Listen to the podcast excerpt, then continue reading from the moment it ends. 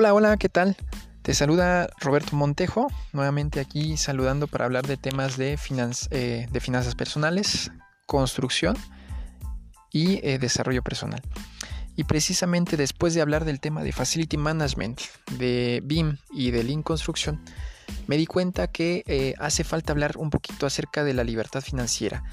¿Por qué? Porque muchos profesionales que lo escuchan, que pueden participar ¿sí? de manera colaborativa, están empezando a, analizar o, a, revisar qué onda ¿no? con el tema de las finanzas, porque al final de cuentas, si trabajas de manera colaborativa y todo, pero así como una situación como la que estamos pasando hoy con la contingencia, te pones a pensar, bueno, ¿qué hago? ¿Hago este proyecto o eh, que, todavía está pendiente de si lo autorizan o no? ¿O me pongo a hacer algo que me dé dinero en el presente? Y si sí, bueno, entonces hay quienes empiezan a tener este, dudas existenciales acerca de quiénes son, porque ya no se están dedicando a lo que se dedicaban antes, ¿no? Generalmente, cuando tienes la idea de que estudiaste para hacer algo, algo o sea, me refiero a, una profesión, puede ser confuso si te dedicas a otra cosa que te está generando más dinero que lo que se supone que estudiaste. Y eh, por eso lo quiero tocar, ¿no? El tema de libertad financiera. Eh, en términos prácticos, la libertad financiera, para como yo la entiendo y según el concepto que en algún momento dice Buckminster Fuller, es eh, la cantidad de tiempo que puedes vivir con el dinero que tienes, manteniendo cierto estilo de vida. Si hacemos esa referencia como para ir empezando, eh, podríamos decir que si yo al mes gasto 5 mil dólares y tengo un ingreso de 6 mil dólares, entonces tengo una libertad financiera de un mes y un cachito. Y si yo soy, eh, digamos, constante o disciplinado y voy ahorrando ese cachito de mil dólares que va quedando al resto de cada mes, entonces el primer mes ahorro mil, el segundo otros mil, van dos mil, el tercero van tres mil, el cuarto cuatro mil y el cinco cinco mil. Quiere decir que a los cinco meses yo habré gastado mi dinero de cada mes, pero me habré generado un mes de libertad financiera adicional. Que en ese momento podríamos decir, yo puedo gastar esos 5 mil para mis gastos de mes y si tengo mi ingreso normal que viene, tendré un ahorro. Y ese ahorro se puede ir acumulando con lo demás que vaya ahorrando en los siguientes meses. Es una manera muy práctica aquí ya me estoy adelantando casi a dar una estrategia de cómo, cómo ahorrar, ¿no? Pero es una manera muy práctica de entender cómo se va construyendo esto de la libertad financiera. También por otra cosa, porque la libertad, ahorita la pusimos en términos medibles, pero la libertad no es lo mismo percibirla cuando dices, no, pues tengo un mes de libertad financiera, a que digas, tengo libertad financiera para toda mi vida. Si siguiéramos con este ejercicio en el que tenemos ingresos de 6 mil dólares y gastos de 5 mil, nos daremos cuenta que si al quinto mes pude tener un ahorro para el siguiente mes, a partir de allí estaría ahorrando más y me, duraría este, 10 meses en juntarlo de 2 meses. Me duraría 20 meses en juntarlo de 4 meses.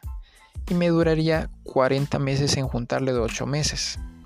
O sea, es una tasa de crecimiento algo baja, del 20%.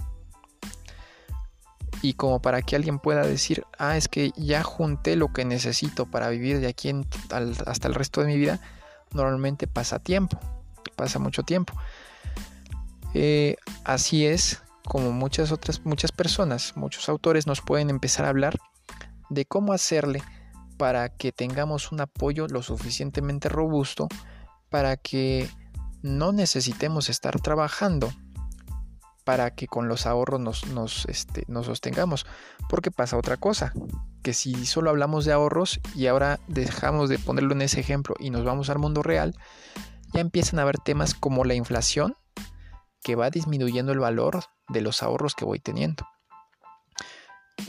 Y además los impuestos. Y además este, estímulos externos que nos pueden llegar a decir, bueno, pues es que tengo esto ahorrado, pues para qué lo ahorro si tengo mi sueldo y además tengo demasiado ahí ahorrado, pues lo gasto ahorita porque me lo merezco, ¿no?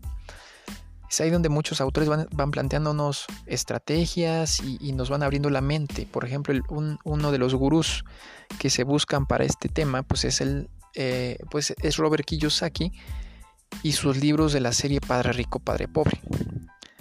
Allí precisamente nos va orientando para entender cómo estamos condicionados para funcionar en relación con el dinero desde la experiencia que él llevó de vida, ¿no? y nos plantea el esquema que él maneja, que es un cuadrante del flujo del dinero. Y nos habla de cuáles son los dos cuadrantes que nos generan libertad. Uno de ellos es el de ser dueño de negocio. Cuando dice dueño de negocio se, se refiere a un sistema, no a que tengas tu negocio de abarrotes o incluso si es una cadena de abarrotes, pero tú tienes que estar todo el día ahí pendiente, eso no es un negocio porque no tiene sistema. Entonces, él se refiere a un sistema como una de las herramientas para generar libertad y también se refiere a las inversiones como otra de las herramientas para generar libertad.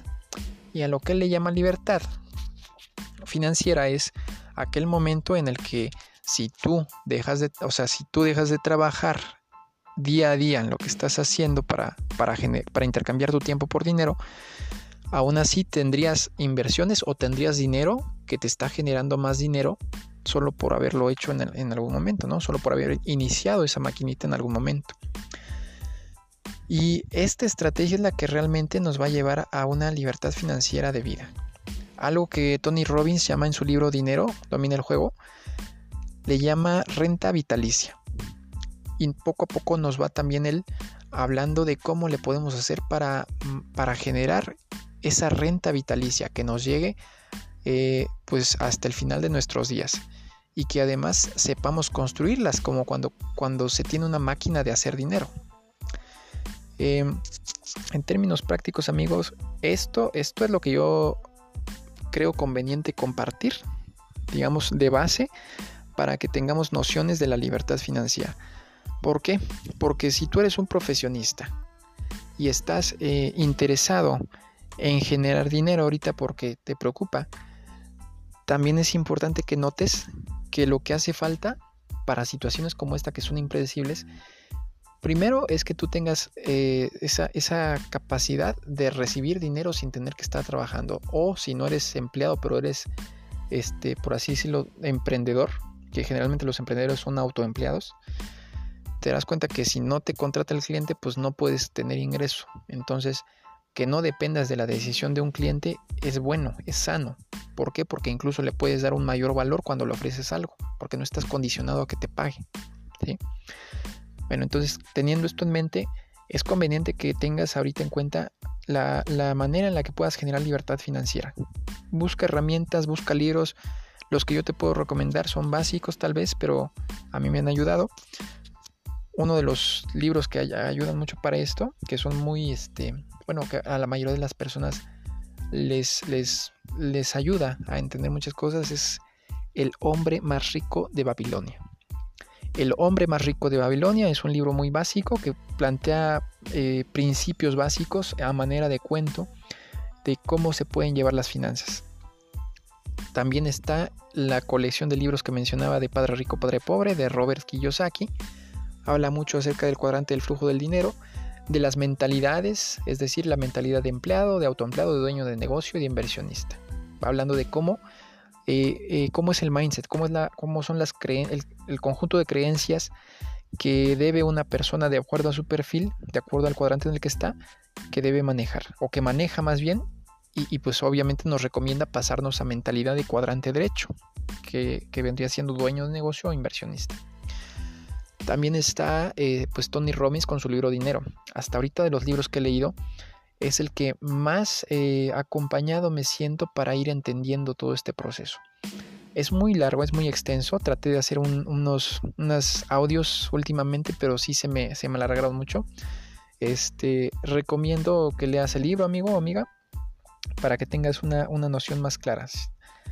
Y bueno, de manera general, la libertad financiera va ligada con el trabajo colaborativo porque si tú eres un profesionista y en este momento eh, te das cuenta de que necesitas un ingreso constante, te vas a percatar también de que tienes conocimientos que otras personas valoran Y si tú lo estás dando de uno a uno, lo puedes hacer y, va, y puede haber un ingreso.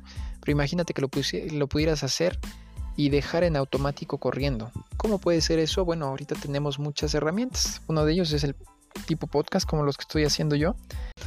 Eh, también puede ser que tengas un conjunto de herramientas automatizadas eh, para, tus negocios. Reducir procesos en tu negocio también ayuda. Este, conocer sobre inversiones como tal es también una muy buena herramienta. Hay muchas, muchas maneras de invertir en las que, se corre bajo riesgo. También hay que estar pendientes porque hay muchos fraudes, hay muchas, eh, muchas estrategias eh, que simplemente son de ingresar dinero, tener grandes rendimientos prometidos y al poco tiempo pues desaparece la empresa o algo pasa que ya no pueden cumplir la promesa que, estaba haciendo la empresa, ¿no? Eh, y también es bueno informarse, ¿por qué? Porque es cierto, el multinivel, por ejemplo, el multinivel es una, una de las herramientas que genera más millonarios a nivel mundial.